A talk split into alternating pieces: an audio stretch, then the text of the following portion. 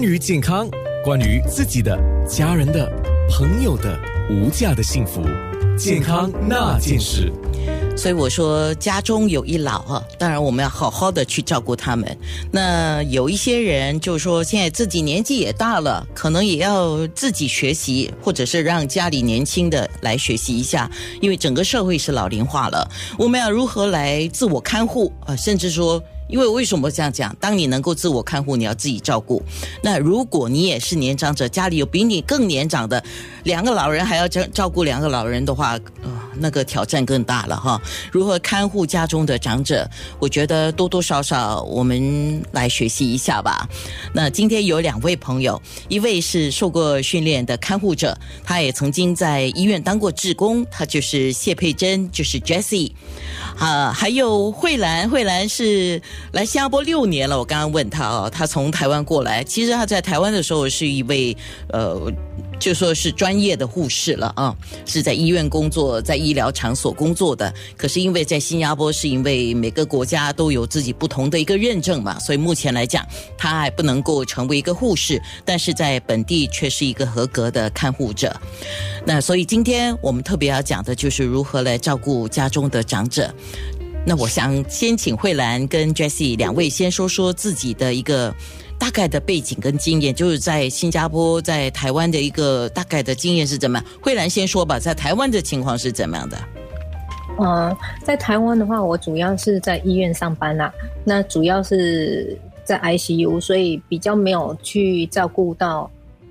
呃，主要我们是照顾病人，那是执行医疗方面的事情。那在这边的话是做 caregiver，所以是主要是陪伴，然后做一些生理上的需求。不同点大概是在这里。嗯，那它是唯一不变的。哦，对不起，没唯一不变就是都是不管在医院还是在家里，就是最重要的就是预防意外的发生。对啊，这个过去我们都有讲过。现在我常也叮咛我自己，因为我年纪也大了啊，就是走路要慢一点，动作要小一点，呃，快不得了了，而而且要再多注意一点，这是我们自己自我的提醒哈。真的，呃，那 Jessie 呢？Hello，九六三的观众，大家好，我是 Jessie。呃，我本身呢，因为有照顾过我妈妈，还有我先生，所以呢，我觉得呃。我就去找了一份工作，就是在医院的。可是我不是呃护士，我是照顾医生呃培训医生的呃学习过程。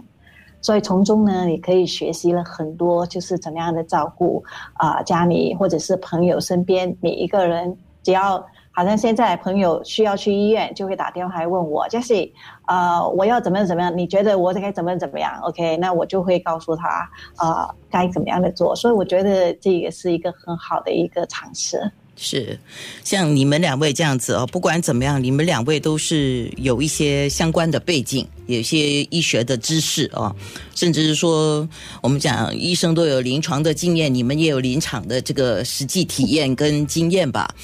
那像我们一般人，像我自己啊，我我只是一个 DJ 啊，然后我们的听众啊都没有这些医药的背景啊，所以。